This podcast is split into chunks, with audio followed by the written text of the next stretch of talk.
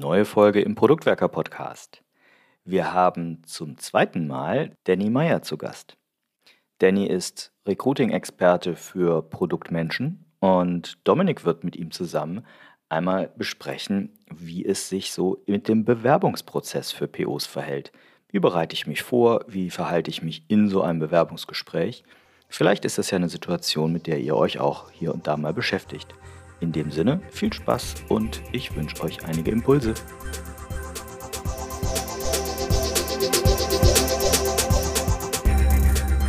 Die Verantwortung als Product Owner ist total herausfordernd. Trotzdem kann es mal sein, dass man anfängt, sich zu langweilen oder andere Gründe hat, weshalb man eine neue Rolle ganz woanders einnehmen möchte. Und deswegen reden wir heute über das Thema Bewerbungen. Und zwar, wie man sich als Product Owner auf die Bewerbung vorbereiten kann. Und wen hätten wir da kompetenteres als zum Beispiel Danny in unserem Netzwerk? Danny, schön, dass du da bist. Vielen Dank für die Einladung. Ich freue mich sehr, hier sein zu dürfen. Magst du dich für diejenigen, die dich vielleicht noch nicht kennen, einmal kurz vorstellen? Ja, mache ich gerne. Ich bin seit zweieinhalb Jahren spezialisierter Headhunter, Recruiter, Personalberater. Den Begriff dürft ihr euch, darf sich jeder äh, selbst aussuchen, für Product People von PO äh, bzw. PM bis hoch zum CPO. Das ist so die Range, in der ich unterwegs bin. Arbeite dazu ähm, ja, deutschlandweit, sage ich gerne. Das stimmt eigentlich auch nicht richtig, denn letztendlich läuft es auf Berlin, München, Köln und Düsseldorf hinaus, äh, größtenteils in dem Netzwerk, in dem ich unterwegs bin. Produktleuten äh, zusammen, vorzugsweise aus dem E-Commerce, äh, aus dem Tech-Bereich und ganz selten auch nochmal aus dem IoT-Bereich. Genau. Und das zeigt dir nochmal, dass du eigentlich genau der Richtige bist, der heute hier bei uns sitzen muss. Und dementsprechend lass uns auch direkt anfangen. Also ich habe gerade so anfangs gesagt, es kann schon mal sein, dass ich mich irgendwie langweile und eine neue Rolle möchte oder eben andere Gründe habe, weshalb ich mich jetzt bewerben möchte. Wenn wir so die Vorbereitung auf eine Bewerbung sehen, was ist so vielleicht eine der ersten Sachen, die ich machen sollte, bevor ich anfange, mich zu bewerben?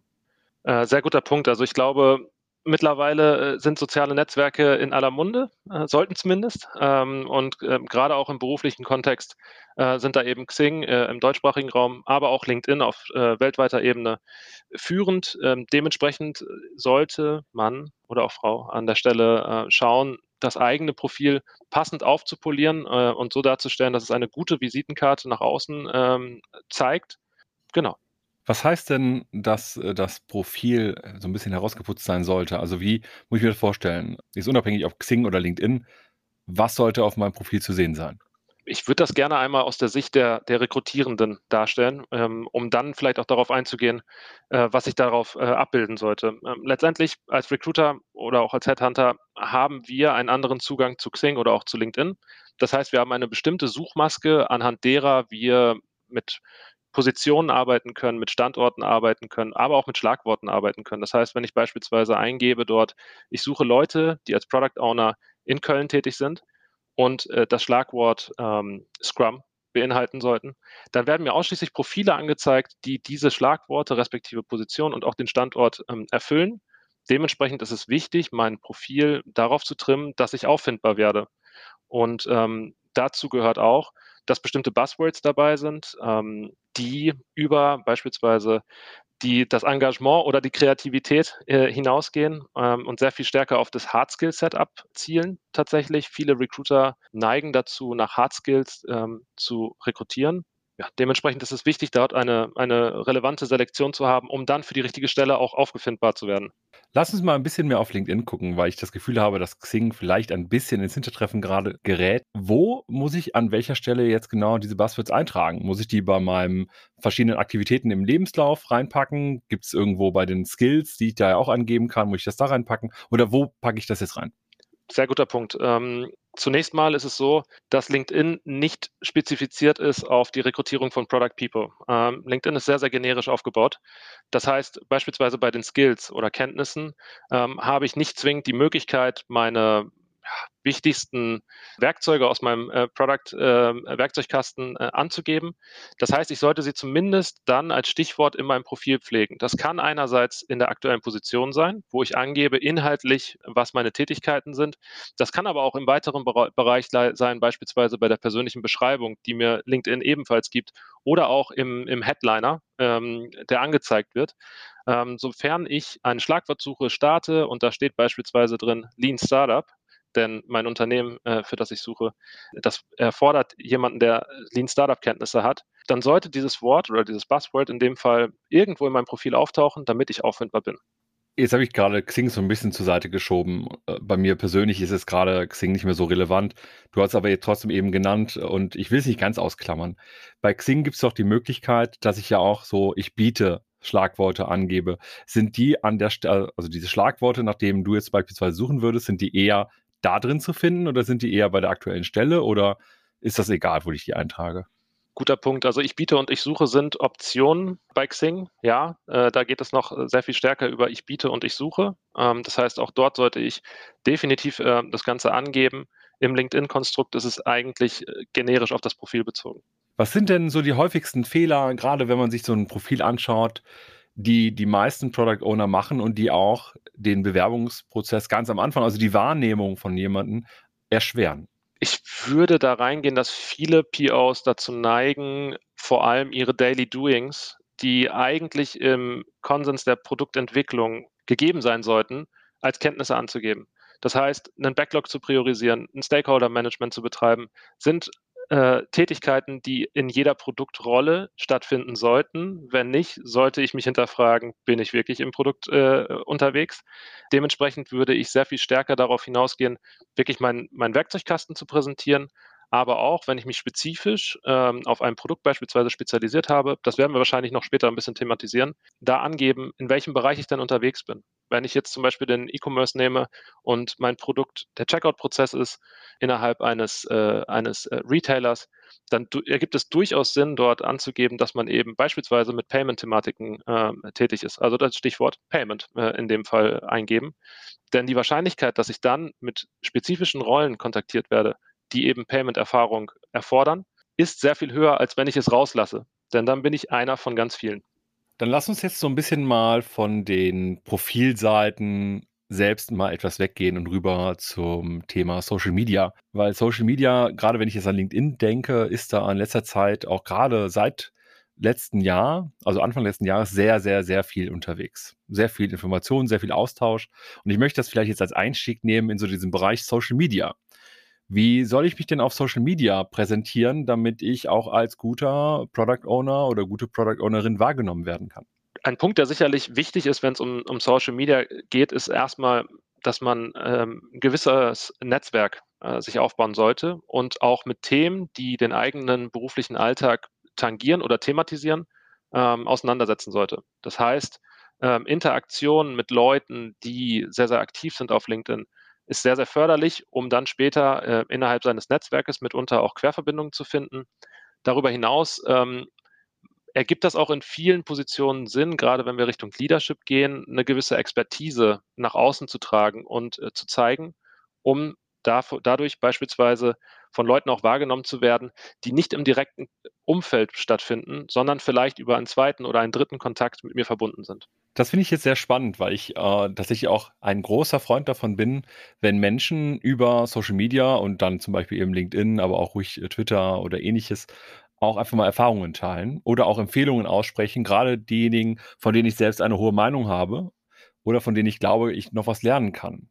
Und das sind viele. Also von daher, wenn ich da jetzt irgendetwas mitbekomme, wenn jemand zum Beispiel, du hattest eben Payment als Beispiel, das habe ich auch mal gemacht, jetzt zu dem Thema irgendwas schreibt, oder auch zum Beispiel, wie man mit User Stories an der und der Stelle irgendwie besser arbeiten kann oder eigene Erfahrungen, finde ich das immer sehr positiv und freue mich auch über diese Erfahrungen und freue mich auch, dass man eben darüber diskutieren kann. Habe auch auf LinkedIn den einen oder anderen interessanten Diskussionsverlauf schon gehabt, weil wir über verschiedene Themen philosophiert und diskutiert haben. Jetzt haben wir ein bisschen über LinkedIn gesprochen. Was ist denn mit so etwas wie Twitter, Instagram, Facebook und so weiter? Sind die Social Media Kanäle für mich als Product Owner für die Vorbereitung auf eine Bewerbung in irgendeiner Art und Weise relevant?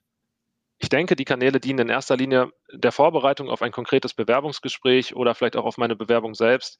manche Unternehmen äh, möchten ja teilweise auch noch ein Anschreiben haben, dann kann das schon mal durchaus sinnvoll sein, dort äh, zu schauen, um das Ganze zu verpacken. Für die eigene Repräsentation des Profils und für die eigene Positionierung, um mitunter auffindbar zu sein, glaube ich persönlich, sind LinkedIn und Xing sehr viel stärker. Deswegen würde ich da dazu neigen zu sagen, na, die Zeit, die ich habe, investiere ich lieber in Xing und LinkedIn-Arbeit, als beispielsweise in die Arbeit darin, mein Facebook-Profil berufstauglich äh, zu bekommen.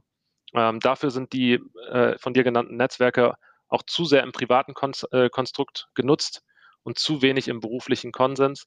Wir reden hier immerhin von, von meistens studierten Leuten, von Leuten mit einer sehr guten Berufserfahrung. Facebook dient meines Wissens nach in erster Linie zur Rekrutierung von Aushilfsjobs, dort auch sehr, sehr erfolgreich tatsächlich, genauso wie auch Instagram oder für Werkstudentenjobs sobald eine gewisse Berufserfahrung da ist, würde ich meinen Fokus auf LinkedIn oder Xing setzen. Jetzt hattest du schon Bewerbung gesagt und äh, lass uns mal so die, diese Vorbereitung, die Außenwahrnehmung von mir so ein bisschen verlassen. Ich weiß, da können wir eine ganze Folge drüber machen, aber lass uns jetzt eher so in diesen Bewerbungsprozess mal reingehen. Also ich habe mein Profil vorbereitet, ich habe mir vielleicht eine Stelle rausgesucht und ich habe kundgetan, dass ich auf der Suche bin. Jetzt sehe ich irgendwie so zwei Hauptmöglichkeiten. Auf der einen Seite, ich kann mich irgendwo aktiv selbst bewerben. Auf der anderen Seite, ich werde von einem Unternehmen angesprochen. Vielleicht fangen wir mal mit einem von den beiden an. Du kannst dir gerne aussuchen, mit welchem. Dann lass uns gerne darüber sprechen, äh, wie ich mich darauf vorbereite, wenn ich äh, von jemand externes angesprochen werde. Ich glaube, die Situation ergibt sich bei mir sehr viel häufiger. Gut, dann lass uns damit anfangen. Wenn ich jetzt als Product Owner entschieden habe, ich bin wechselwillig. Ich habe vielleicht auch schon so ein bisschen mein LinkedIn-Profil auf Vordermann gemacht, mein Xing-Profil glänzt auch schon. Äh, Social Media, ich kann ein bisschen Inhalte teilen und so weiter. Und jetzt spricht mich tatsächlich jemand an und sagt, hey, wir haben hier eine Stelle, hättest du vielleicht Interesse? Wie sollte ich da am besten drauf reagieren? Auf jeden Fall freundlich in der Reaktion. Ob das Ganze jetzt zu einer Zusage, zu einem ersten Gespräch beispielsweise oder zu einer Absage, weil das Angebot nicht passend ist, führt, das ist immer individuell zu betrachten äh, und hängt immer vom konkreten Angebot ab. Ich kann nur so viel mitgeben, man sieht sich im Leben sehr häufig zweimal. Und manchmal ist vielleicht die Person, die einen anspricht, in dem Moment nicht mit dem richtigen Angebot auf einen zugetreten, hat aber in der Zukunft das richtige Angebot. Und da ist es, denke ich mal, wichtig, keine ja, verbrannte Erde zu hinterlassen, sondern einen guten Eindruck zu hinterlassen. Schaden kann es nicht, freundlich zu sein. Was waren denn so Negativbeispiele, die du schon erlebt hast? Oh, wow. da können wir eine ganze Folge von machen, hast du gerade gesagt, ne?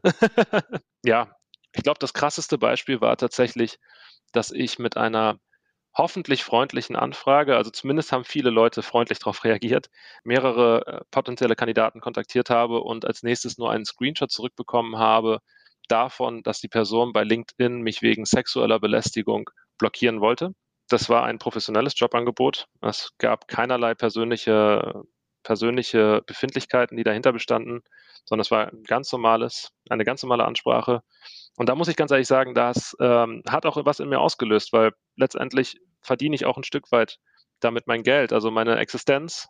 Und da dann sehr rigoros oder so rigoros vorzugehen, fand ich dann doch sehr erschreckend. Das ist wirklich krass. Also da bin ich auch ganz froh, dass das äh, nichts ist, was in meiner Blase irgendwie mir bewusst geworden wäre, dass das jemand macht. Aber sagen wir mal, du hast jetzt so eine Anfrage bekommen als Product Owner und denkst dir, ja, das ist irgendwie nett. Jetzt habe ich nicht, nett, nicht nur nett abgesagt und äh, ich neige übrigens dazu, wenn ich so eine Anfrage bekomme, auch wirklich freundlich zurückzuschreiben, dass ich gerade gar nicht auf der Suche bin. Trotzdem vielen Dank. Und ich frage meistens sogar noch nach zwei, drei Details, weil vielleicht kenne ich ja jemanden, der oder die gerade Interesse hat zu wechseln. Und dann gebe ich auch gerne mal so Stellenangebote weiter. Aber jetzt bin ich vielleicht doch interessiert. Was mache ich dann? Also schreibe ich direkt so, ja, ich äh, kann nächsten Monat anfangen oder wie reagiere ich im Idealfall, wenn jemand wie du mich jetzt zum Beispiel anschreibst? Der nächste Step ist in der Regel ein Telefonat. Ein Telefonat von circa 20 bis 30 Minuten, äh, um sich gegenseitig besser kennenzulernen. Man darf nicht vergessen, Lebensläufe, aber auch LinkedIn-Profile ähm, erzählen nur die halbe Wahrheit und erzählen auch nicht alle Stories. Das heißt, es geht darum, wirklich einen persönlichen Eindruck sich zu machen, Bestenfalls reagiere ich dann darauf, indem ich sage, ich habe Interesse, wie sieht der weitere äh, Prozess aus, äh, wie, wie fahren wir fort? Und in 99 Prozent der Fällen läuft es dann auf das Telefonat hinaus. Äh, zumindest ist mir nichts anderes bekannt tatsächlich. Genau. Was sind denn so Sachen, die du bei so einem Telefonat als Recruiter erwartest oder sogar voraussetzt, damit man über das Telefonat hinausgehen kann? Ich setze voraus, dass die Person, mit der ich dort rede, weiß, dass die Zeit, die ich gerade investiere, meinerseits auch ein Stück weit kostbar ist und äh, das nicht einfach macht, weil sie mal gerade Lust daran hat, ein Telefonat zu führen, ähm, sondern dass da auch ein, eine gewisse Verbindlichkeit hintersteckt. Darüber hinaus erwarte ich, dass die Person, die mir gegenüber sitzt, mit offenen Karten spielt. Das äh, wird auch von mir erwartet an der Stelle. Das heißt, dass eine gewisse Augenhöhe stattfindet im Gespräch und man sehr, sehr offen und klar sich darüber austauschen kann, welche Gelegenheiten die richtigen sind und welche Gelegenheiten vielleicht weniger die richtigen sind. Denn am Ende ist niemandem damit geholfen, wenn ähm, man äh, nachher auch in ein Bewerbungsgespräch geht, vielleicht das erste Interview hat, das zweite Interview hat, alle Seiten, inklusive auch dann dem, dem, der Unternehmensseite, die dann sozusagen in der nächsten Instanz einsetzt, Zeit investieren, obwohl von vornherein ganz klar war, dass keine, keine Motivation besteht, äh, diesem Job nachzugehen. Das ist respektlos an der Stelle, muss man einfach sagen, äh, jemanden die Zeit zu klauen. Genau. Jetzt war das so ein bisschen dieser Fall, ich werde von einer Organisation angesprochen, von einem Recruiter angesprochen und wir tauschen uns ein bisschen aus, wir fangen an zu telefonieren. Wenn ich jetzt aber nicht angesprochen werde, sondern ich werde aktiv, das heißt, ich bewerbe mich jetzt bei einer Organisation, dann wird irgendwann da natürlich auch eine Personalauswahl, zuständige Person sich darum kümmern, passt die Person oder passt sie nicht hier rein. Und wahrscheinlich wird sie auch auf ein Gespräch hinauslaufen. Aber bevor ich das Gespräch habe, ist es ja oft so, dass man so etwas wie einen Lebenslauf oder ein Anschreiben und so weiter reinreicht. Jetzt speziell auf die Verantwortung als Product Owner. Worauf sollte ich bei einem Lebenslauf und bei einem Anschreiben achten, damit das überhaupt dazu führt, dass ich in ein erstes Gespräch, zum Beispiel ein erstes Telefonat komme? Es gibt eine Studie dazu, dass Recruiter durchschnittlich weniger als zehn Sekunden brauchen, um für sich zu entscheiden, ob die Person relevant ist und sie weitere Zeit investieren, um in dem Lebenslauf genauer nachzuschauen oder ob sie diese Person ablehnen. Das heißt, mein Lebenslauf muss auf dem ersten Aufschlag funktionieren. Ich glaube, dort sind zwei, zwei Punkte sehr relevant. Das eine ist einmal der generelle Eindruck, das heißt Design, Format, ähm, vielleicht auch ein Profilfoto. Wie wirkt das Ganze auf mich? Ähm, hat sich da jemand vielleicht auch Zeit genommen und auch mal drüber nachgedacht, will, will ich das Ganze aufbauen oder hat die Person wirklich stupide ein Word-Dokument in Schwarz-Weiß genommen und hat gesagt, alles klar, das ist es jetzt hier. Also wie viel Zeit hat die andere Person vielleicht auch da rein investiert? Der zweite Bereich ist, was ist die relevante Berufserfahrung und matcht das mit unserer Stellenbeschreibung? Und da kann ich nur vielen, vielen äh, Produktleuten auch mitgeben, Schaut euch vorab an, wie die Stelle aufgebaut ist und die Stellenbeschreibung auch aufgebaut ist, was genau dort angefordert wird. Ihr sollt nicht, das bitte ganz eindringlich, nicht äh, eine andere Story erzählen, als äh, eure, eure, eure Karriere bisher äh, mit sich bringt, aber versucht euren Lebenslauf möglichst an den Punkten äh, passend anzupassen, an denen ihr mit der Stellenbeschreibung matcht. Ähm, es geht im, im Berufsleben wie auch in weiteren Beziehungsfragen immer darum, Matches zu finden und dementsprechend, ja, da der, der, der gute Hinweis, versucht eure, euer Profil vielleicht anzupassen. Wenn ich eine Stelle habe im Payment, wir hatten gerade das Beispiel, und ich habe ein Payment-Produkt verantwortet, dann muss das da rein. Das muss auf jeden Fall rein und das gehört auch so, dass ich mit im Prinzip mit dem ersten Blick nach drei Sekunden sehe, da war jemand im Payment-Bereich. Super spannend.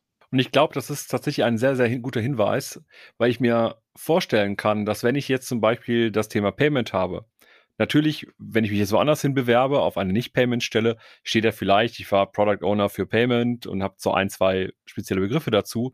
Wenn ich mich aber wieder auf eine Payment-Stelle bewerbe, dann gehe ich da vielleicht sogar etwas ins Detail und schreibe nochmal so ein oder zwei oder drei sehr spezifische Themen mit rein, damit mein Gegenüber, sprich der Recruiter, sprich aber vielleicht hinter auch ein zukünftiger Kollege beurteilen kann, bin ich der oder die Richtige für diese Stelle. Absolut richtig. Ähm, letztendlich kann das ja auch, wenn es dann in die nächste Instanz gehen sollte, in ein erstes Interview, bestenfalls vielleicht auch mit dem späteren Vorgesetzten oder der Vorgesetzten, ein, ein Aufmacher sein für weitere Gesprächsthemen. Hey, du hast mit Payment Provider XY äh, gearbeitet, die verwenden wir ebenfalls. Was sind deine Erfahrungen? Gibt es Alternativen auf dem Markt, wo du sagst, die sind aktuell eventuell konkurrenzfähiger äh, als unser bestehendes Produkt? Gib mir doch mal deine Eindrücke weiter. Und so haben wir eine wunderschöne äh, Augenhöhe direkt auch im, im, im Anschlag des, äh, des äh, Bewerbungsgespräches, die sicherlich später dann auch äh, nicht, nicht unbedingt nachteilig ist äh, für, ein weiteres, äh, für einen weiteren Gesprächsverlauf. Und dann kommen wir vielleicht jetzt auch genau in dieses Gespräch rein, das du schon angeteasert hast. Das kann ja jetzt egal, ob ich angesprochen worden bin oder selbst aktiv geworden bin. Irgendwann kommt es wahrscheinlich zu einem Bewerbungsgespräch. Wie bereite ich mich jetzt am besten darauf vor, so ein solches Gespräch zu führen? Ich denke, die, die Pflicht sind erstmal die Website und die Stellenausschreibung zu lesen. Ähm, das ist sicherlich für wenige jetzt äh, Neuland. Ähm, was aber darüber hinausgeht, und das unterscheidet eine gute Vorbereitung von einer durchschnittlichen Vorbereitung, ist, dass man sich mitunter schon mal die Ansprechpartner anschaut. LinkedIn und Google sind äh, sehr, sehr ähm, ja, kräftige, mächtige Tools, ähm, um, um schon mal vorab einen Eindruck zu bekommen. Ein guter Tipp von mir ist ebenfalls auch mal bei YouTube zu schauen. Oftmals gibt es von höheren ähm, Product Leadern, vielleicht äh, Experteninterviews, Interviews von Konferenzen oder aber auch von dem Unternehmen zu den aktuellen Produkten. Deswegen kann ich mir da vielleicht auch mal einen persönlicheren Eindruck machen. Wenn ich im B2C-Kontext unterwegs bin, dann ergibt es sicherlich auch Sinn, sich einmal die User Journey anzuschauen, da einmal durchzugehen, vielleicht auch mal ein Produkt zu kaufen, zu schauen, na, was fällt mir auf, was wird hier anders gemacht, als ich das mitunter aus meinem bestehenden Umfeld kenne. Gibt es Bereiche, wo ich Verbesserungen sehe? Wenn ich ein gewisses technisches Know-how habe, kann man mitunter auch mal sich den Quelltext äh, hervor, äh, hervorheben und schauen, fällt mir da drin etwas auf? Und last but not least, ähm, auf jeden Fall bei Google nochmal in den News schauen, na, was ist denn in der letzten Zeit an, an PR rausgekommen? Gab es bestimmte News? Gibt es signifikante Änderungen in der Branche? Wenn ich das alles gemacht habe, dann habe ich eine wunderbare Vorbereitung getroffen. Mehr muss es dann auch nicht sein. Wir müssen keine Doktorarbeit daraus machen. Dafür muss man auch nachher noch im, im Kennenlernen bestehen. Und das Kennenlernen, das ist jetzt das eigentliche Gespräch, das dann stattfindet. Jetzt habe ich mich vorbereitet. Ich gehe in das Gespräch rein, bin zum ersten Mal in der Organisation vielleicht. Vielleicht war ich aber auch bei eine Meetup oder wie auch immer schon mal da. Aber ich bin auf jeden Fall in diesem Gespräch. Was sind wichtige Themen, gerade aus deiner Erfahrung heraus, die in einem Bewerbungsgespräch gerade für Product Owner eine hohe und wichtige Rolle einnehmen? Der erste Punkt ist die eigene Erfahrung. Was hast du bisher ähm, an Produktentwicklung gemacht? Wie hat das stattgefunden? Wie, wie, seid ihr vorgegangen in eurem Konstrukt? Wie ist vielleicht auch das Setup gewesen, in, in dem ihr bisher tätig wart? Damit wollen Unternehmen so ein bisschen herausfinden, naja, wo kommt die Person eigentlich her? Wir wissen mittlerweile relativ gut, dass äh, Produkt in jedem Unternehmen eigens verstanden wird und eigens äh, auch ausgelebt wird. Ähm, deswegen ist das erstmal eine, ich sag mal, eher basische äh, Abfrage, um eine gemeinsame Grundlage für weitere Gespräche zu finden. Im weiteren Verlauf geht es dann auch ganz, ganz stark darum zu gucken, naja, wie sieht der Werkzeugkasten eigentlich von dir aus? Wie würdest du in bestimmten Situationen umgehen? Wie würdest du äh, an gewisse Herausforderungen und Problematiken herangehen? Und dann, und das ist auch ein ganz großer Teil, um, geht es auch am Ende immer darum, eine zwischenmenschliche Ebene zu finden und äh, eine Ebene zu finden, wo beide Parteien nachher äh, sagen, jo, das macht richtig Spaß, das kann ich mir richtig gut vorstellen, lass uns doch mal gemeinsam durchstarten. Was sind denn vielleicht so No-Gos, die du selbst erlebt oder von denen du gehört hast? Weil ich kann mir das ein oder andere vorstellen. Nur als Beispiel, ich habe mitbekommen, im Moment ist halt auch gerade Softwareentwicklung ein Feld, wo auch sehr, sehr viel Personal gesucht wird. Und da sind jetzt auch in den letzten Monaten, anderthalb Jahren öfter auch schon mal Situationen vorgekommen, wie dass im Bewerbungsgespräch der Bewerber einfach offline gegangen ist und äh, sich nie wieder gemeldet hat, weil er oder sie gedacht hat, interessiert mich nicht, ist nicht meine Welt, aber auch einfach dann rausgegangen ist, ohne irgendwie Tschüss zu sagen. Das ist ein No-Go. Aber was sind andere spezifische No-Gos vielleicht auch für Product Owner? Es fängt an mit der Pünktlichkeit. Ich sollte auf jeden Fall vorab einmal checken, ob die Technik funktioniert und nicht erst fünf Minuten nach Start des Gesprächs äh, eine Mail rumschicken. Das funktioniert hier alles nicht. Ähm, das heißt, das erste No-Go ist, äh, den, äh, den, den Check-up äh, vorher zu versäumen äh, und nicht wahrzunehmen. Ich glaube, ein großes No-Go, bei dem viele Leute sich noch immer ins eigene Bein schießen, ist, dass sie mitunter nicht die richtigen Fragen stellen in einem Gespräch, sondern die Fragen eher darauf abzielen, na, was ist denn mein Mehrwert, wenn ich jetzt hier äh, das Gespräch äh, am Ende habe? Kriege ich mehr Gehalt? Kriege ich eventuell mehr Urlaubstage? Habe ich vielleicht flexiblere Arbeitszeiten? Kann ich komplett remote arbeiten? Das heißt, ähm, das No-Go an der Stelle ist, die falschen Fragen zu stellen. Das absolute To-Do in einem äh, erfolgreichen Gespräch ist, die richtigen Fragen zu stellen. Und die sollten vor allem darauf abzielen, äh, wie die Workflows aussehen, wie man mit Stakeholdern sich abstimmt, wer sind die Stakeholder, was gibt vielleicht auch gerade aktuelle Herausforderungen in eurem, in eurem Umfeld, was sind Thematiken, die euch in eurer Organisation seit längerem begleiten, wo kann ich eigentlich Hürden erwarten und vielleicht auch Hürden erwarten, die mich in anderen Unternehmen nicht erwarten.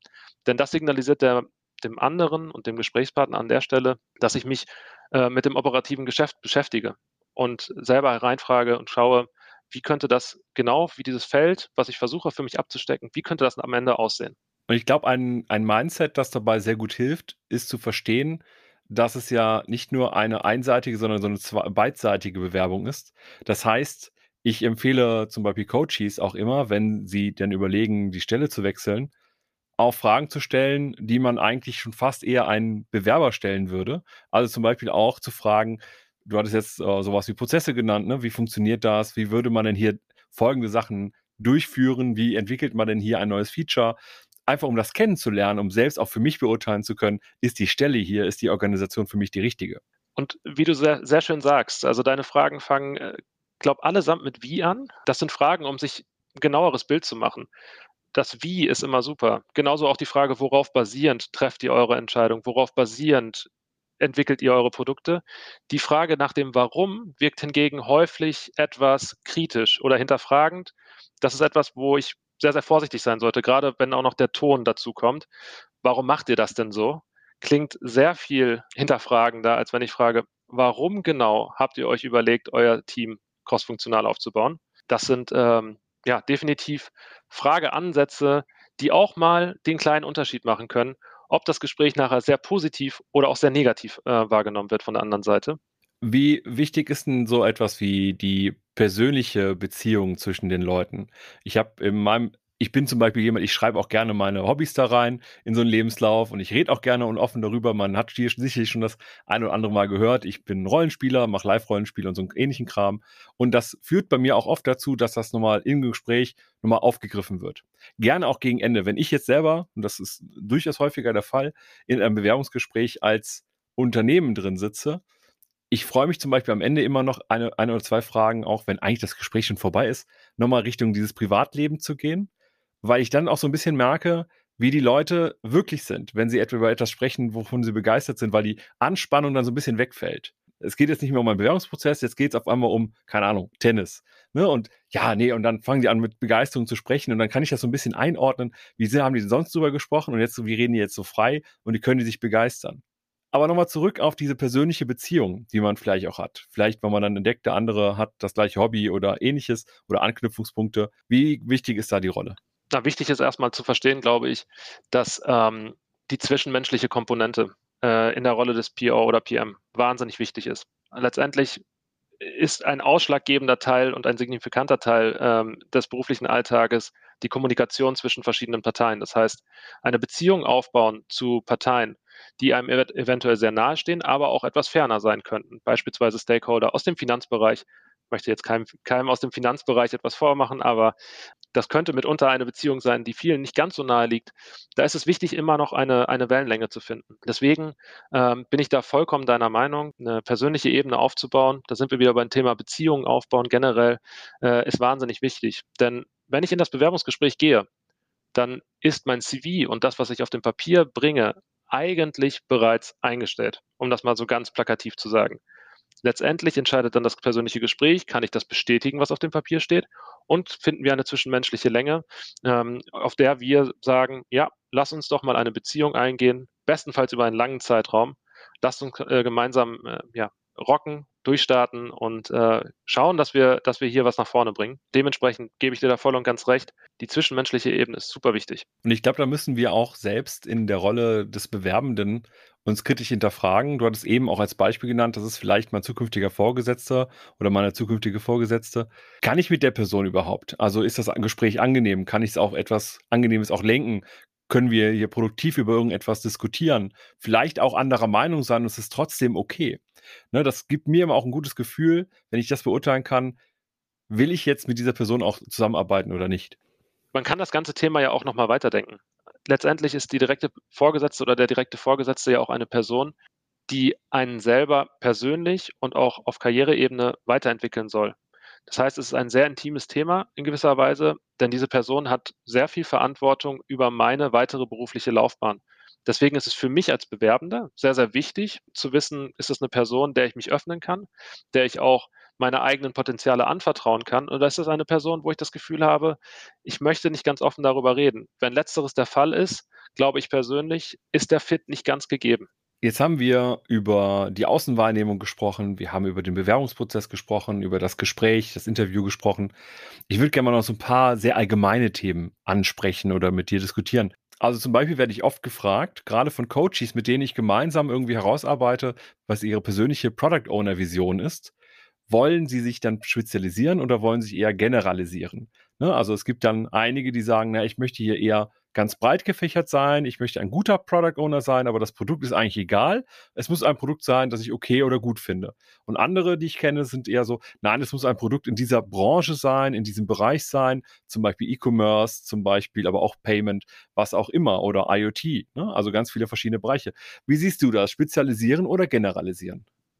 Jetzt muss ich leider das äh, Wort in den Mund nehmen oder die Redewendung in den Mund nehmen, die wir hier so ungern hören das kommt drauf an. Akzeptiert, aber worauf kommt es an? Ich möchte es gerne an einem Beispiel äh, festmachen. Ich glaube, es ergibt sehr viel Sinn, sich in gewissen Branchen oder Industrien zu spezialisieren und dort wirklich seinen Fokus zu finden. Gerade wenn ich auch später mir vorstellen kann, in führenden Positionen zu sein, ist das eine, eine super Grundlage. Wenn ich beispielsweise sieben, acht, neun Jahre ähm, Erfahrung im E-Commerce habe, dann gehen Unternehmen in der Regel davon aus, dass ich weiß, wo der Hase langläuft. Wenn es jetzt darum geht, sich spezifisch auf ein kleines Produkt zu spezialisieren, beispielsweise das Thema App finde ich da sehr, sehr spannend, dann ist die Frage, wird das Produkt nicht irgendwann zu klein? Mittlerweile erleben wir, dass es viele, viele Apps auf dem Markt gibt. Gerade im Bereich MedTech beispielsweise ist dort ein, ein absoluter Drang auf dem Markt. Ähm, der Physiotherapeut als App äh, jetzt mal als, als Schlagwort, ist etwas, was ähm, gerade sehr, sehr massiv nach vorne getrieben wird. Wenn ich allerdings in dem E-Commerce denke beispielsweise oder in einem äh, B2C-Konstrukt, äh, da muss man auch sagen, es gibt viele Geschäftsfelder, in denen eine App relativ wenig Rolle spielt, weil mitunter die Berührungspunkte mit dem Unternehmen zwischen User und Unternehmen zu selten sind, als dass es sich wirklich lohnt, dort ähm, ja, eine, eine, eine teure App äh, auf die Beine zu stellen. Deswegen glaube ich persönlich, sollte man die Frage danach beantworten, wo man selber eine gewisse Entwicklung auch erwartet. Das ist sehr, sehr subjektiv. Deswegen äh, fällt es mir jetzt schwer, dir das ganz, ganz klar zu beantworten. Das muss jeder so ein Stück weit für sich selbst entscheiden. Aber man sollte schon darauf achten, ein gewisses Entwicklungspotenzial zu haben und auch darüber nachdenken, dass mitunter Technologien irgendwann mal überholt sind. Auch das Thema App könnte irgendwann überholt sein. Auch das Thema MedTech könnte irgendwann überholt sein. Wir wissen es nicht. Ähm, und dann ist es wichtig, dass man eben breit genug wiederum aufgestellt ist, um den Spagat zu schaffen, um in einen anderen Bereich reinzukommen. Ich will mich da auch selber so ein bisschen raushalten, weil ich in meiner Karriere alles Mögliche gemacht habe. Ich habe sowohl Smart Home, wo wir auch teilweise auf die Hardware runtergegangen sind und da was drauf programmieren mussten, gemacht, äh, Smart Metering, aber auch Vereinsmanagement-Software hin zu E-Commerce, hin zu Dienstleistungsvermittlung. Also ich habe ein relativ breites Portfolio, was das angeht und habe mir immer eher im Hinterkopf gehabt, ich möchte ein guter Product Owner sein und die Domäne kann ich mir erschließen. Aber ich habe auch viele Diskussionen schon im agilen Umfeld gehabt. Die Frage ist nämlich, was ist wichtiger, dass ich ein die Techniken und die Praktiken von Product Ownern beherrsche oder dass ich die jeweilige Fachdomäne beherrsche. Im Beispiel jetzt mit Payment. Was wäre wichtiger? Viel Erfahrung als Product Owner und da gut zu sein, unabhängig vom Produkt, oder viel Payment-Expertise mitbringen? Payment ist jetzt ein sehr, sehr spezielles Beispiel, weil es ein äh, sehr sensibler Bereich auch ist, äh, in dem wir einen ganz, ganz hohen Turnover erleben würde jetzt aus Erfahrung einfach mal heraussagen, jemand, der Payment-Erfahrung hat und sich auf den Job bewirbt, im Vergleich zu jemandem, der mitunter langjährige Produkterfahrung hat, aber mit dem Payment-Thema noch nicht in Verbindung stand, da hat Erstgenannter die besseren Karten. Aber wie gesagt, Pay der Bereich Payment ist sehr, sehr sensibel. Ist auch ein Bereich, in dem viele Unternehmen eine große Scheu haben, davor, dort jemanden hinzusetzen, der oder die mit dem Thema noch nicht in Verbindung gestanden hat. Generell stimme ich dir zu, bin ich ein großer Fan davon, zu sagen, ich entwickle in erster Linie Produkte. Nur trotzdem sollte mein Lebenslauf auch eine gewisse, eine gewisse Storyline beinhalten. Das heißt, wenn ich beispielsweise im E-Commerce unterwegs bin und ich habe angefangen, mich mit den Product Detail Pages äh, zu befassen, also im vorderen ähm, Sales Funnel unterwegs gewesen bin, mich danach weiterentwickle über die Checkout-Prozesse, vielleicht sogar nachher noch in den Fulfillment-Bereich wandere, bin ich sehr, sehr breit aufgestellt, habe eine wunderbare Basis und bin garantiert für super viele E-Commerce-Unternehmen als Kandidat spannend, sowohl für Product Owner-Positionen als auch mitunter für Lead-PO-Positionen, vielleicht sogar höhere Positionen. Ähm, deswegen kommt das ein ganz kleines bisschen wieder auch auf das Produkt drauf an. Und nochmal, ah, das wolltest du eigentlich nicht hören. ähm, ja. Das ist schon okay. Also ich, mir ist vollkommen bewusst, dass es oft genug auf den Kontext ankommt. Wir versuchen ja nur selbst so ein bisschen dieses, es kommt drauf an, gerade in unseren Gesprächen äh, unter uns Produktwerkern so ein bisschen zu vermeiden, weil das halt nicht immer hilft. Aber ich kann das vollkommen verstehen und teile auch deine Meinung. Und jetzt hattest du gerade das Thema E-Commerce schon genannt. Wie sieht es denn beispielsweise aus im Bereich Branchenwechsel? Wenn ich jetzt bisher E-Commerce gemacht habe und jetzt möchte ich dann doch in einen anderen Bereich, wo es nicht um E-Commerce geht, sondern meinetwegen um IoT oder um Internetsicherheit oder allgemein IT-Sicherheit oder sagen wir mal Smart Home beispielsweise. Ist das etwas, das einfach funktioniert oder ist das, ist das mit einer großen Hürde versehen? Das ist tatsächlich mit einer großen Hürde häufig versehen. Ähm, gerade wenn ich aus dem E-Commerce komme und wir nehmen jetzt das Beispiel IoT, dann ist es häufig so, dass ich im IoT-Bereich nicht nur die Verantwortung über ein digitales Produkt habe, sondern auch in gewisser Weise ein, ein tiefergehendes Verständnis für die Hardware aufbringen muss, weshalb der reine Transfer ohne Selbststudium im Hintergrund schwer wird. Ähm, Cybersecurity ebenfalls äh, super Beispiel, ist ein Bereich, der hochtechnologisch veranlagt ist und da muss ich auf jeden Fall gewisse ja, ich sag mal, gewisse IT-Kenntnisse mir oben draufsetzen. Da reicht es in Anführungsstrichen nicht, wenn ich jetzt rein aus einem betriebswirtschaftlichen Hintergrund komme, im E-Commerce ein, sehr, sehr, ein Produkt sehr, sehr gut geführt habe, um dann zu sagen, jetzt mache ich Cybersecurity. Das reicht in aller, in aller Wahrscheinlichkeit nicht. Ich glaube, was hier ganz gut hilft, du hast gerade schon das Selbststudium angesprochen, ist, glaube ich, auch so ein bisschen in einer spezifischen Community Kontakt suchen. Das ist natürlich jetzt immer irgendwie sehr allgemein gesagt und auch irgendwie leicht gesagt. Aber wenn ich jetzt zum Beispiel aus dem E-Commerce komme und ich möchte im Bereich Smart Home unterwegs sein, da gibt es auch Konferenzen, da gibt es auch Meetups, da gibt es vielleicht aber auch Menschen auf LinkedIn, Xing und so weiter, mit denen man sich vernetzen kann und austauschen kann, wie du eigentlich auch schon anfänglich gesagt hast, ne? gerade Social Media. Das kann es, glaube ich, dann zumindest etwas erleichtern, aber ich teile auch den Eindruck, den du hast, dass es gar nicht so einfach ist, die Branche zu wechseln, weil man sehr, sehr viel an bisherigem Wissen gar nicht weiter verwenden kann. Sehr guter Punkt. Ähm, gerade zum Thema, zum Thema Selbststudium würde ich jetzt nochmal auf ganz, ganz anfänglich äh, zurückgreifen, auf unser Gespräch bezüglich dessen, wie muss ich mich eigentlich nach außen hin darstellen. Die Job Descriptions kann ich hier auch wieder nehmen. Was wird denn da eigentlich äh, von mir verlangt, wenn ich jetzt beispielsweise in den Bereich Smart Home gehen möchte? Was sind da vielleicht Hard Skills, die dort angefragt werden, die meinerseits fehlen? Dann habe ich direkt einen Ansatzpunkt, an dem ich anhand dessen ich sagen kann, okay, hier bilde ich mich fort in diesem Themenfeld. Das Weitere ist dann eben über den Austausch gehen, zu schauen, auf einer Konferenz beispielsweise, was sind Technologien, was sind Trends, was sind ähm, sonstige Qualifikationen, die ich mir draufpacken muss, damit ich später perspektivisch, vielleicht nicht jetzt, aber vielleicht in einem halben Jahr, in einem Jahr oder auch in zwei Jahren in diesem Bereich wechseln kann. Das ist eine Sache, da braucht es etwas Zeit. Wir haben jetzt über relativ viele verschiedene Themen gesprochen und wir kommen auch langsam zum Ende. Nichtsdestotrotz, ich schließe ja ganz gerne auch, genau wie die anderen beiden, mit Tipps ab.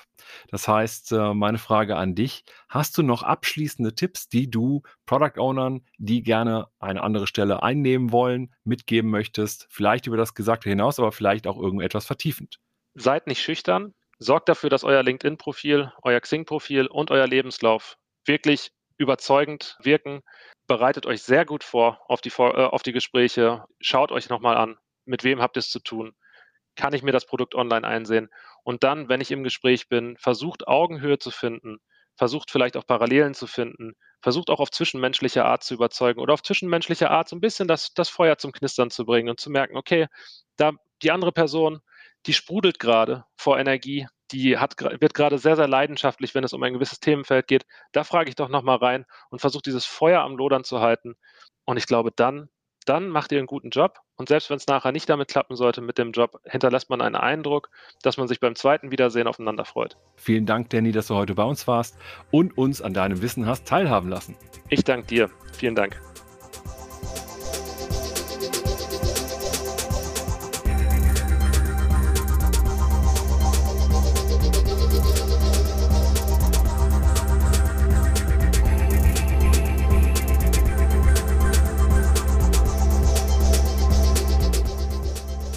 Hoffen, dass euch diese Folge gefallen hat und dass ihr den ein oder anderen Impuls daraus mitnehmen konntet. Damit wir euch künftig direkt informieren und zu unseren Live-Events Einladungen schicken können, meldet euch doch auf unserer Website zu unserem E-Mail-Service an. Einfach auf produktwerker.de kurz im Formular Name und E-Mail-Adresse hinterlassen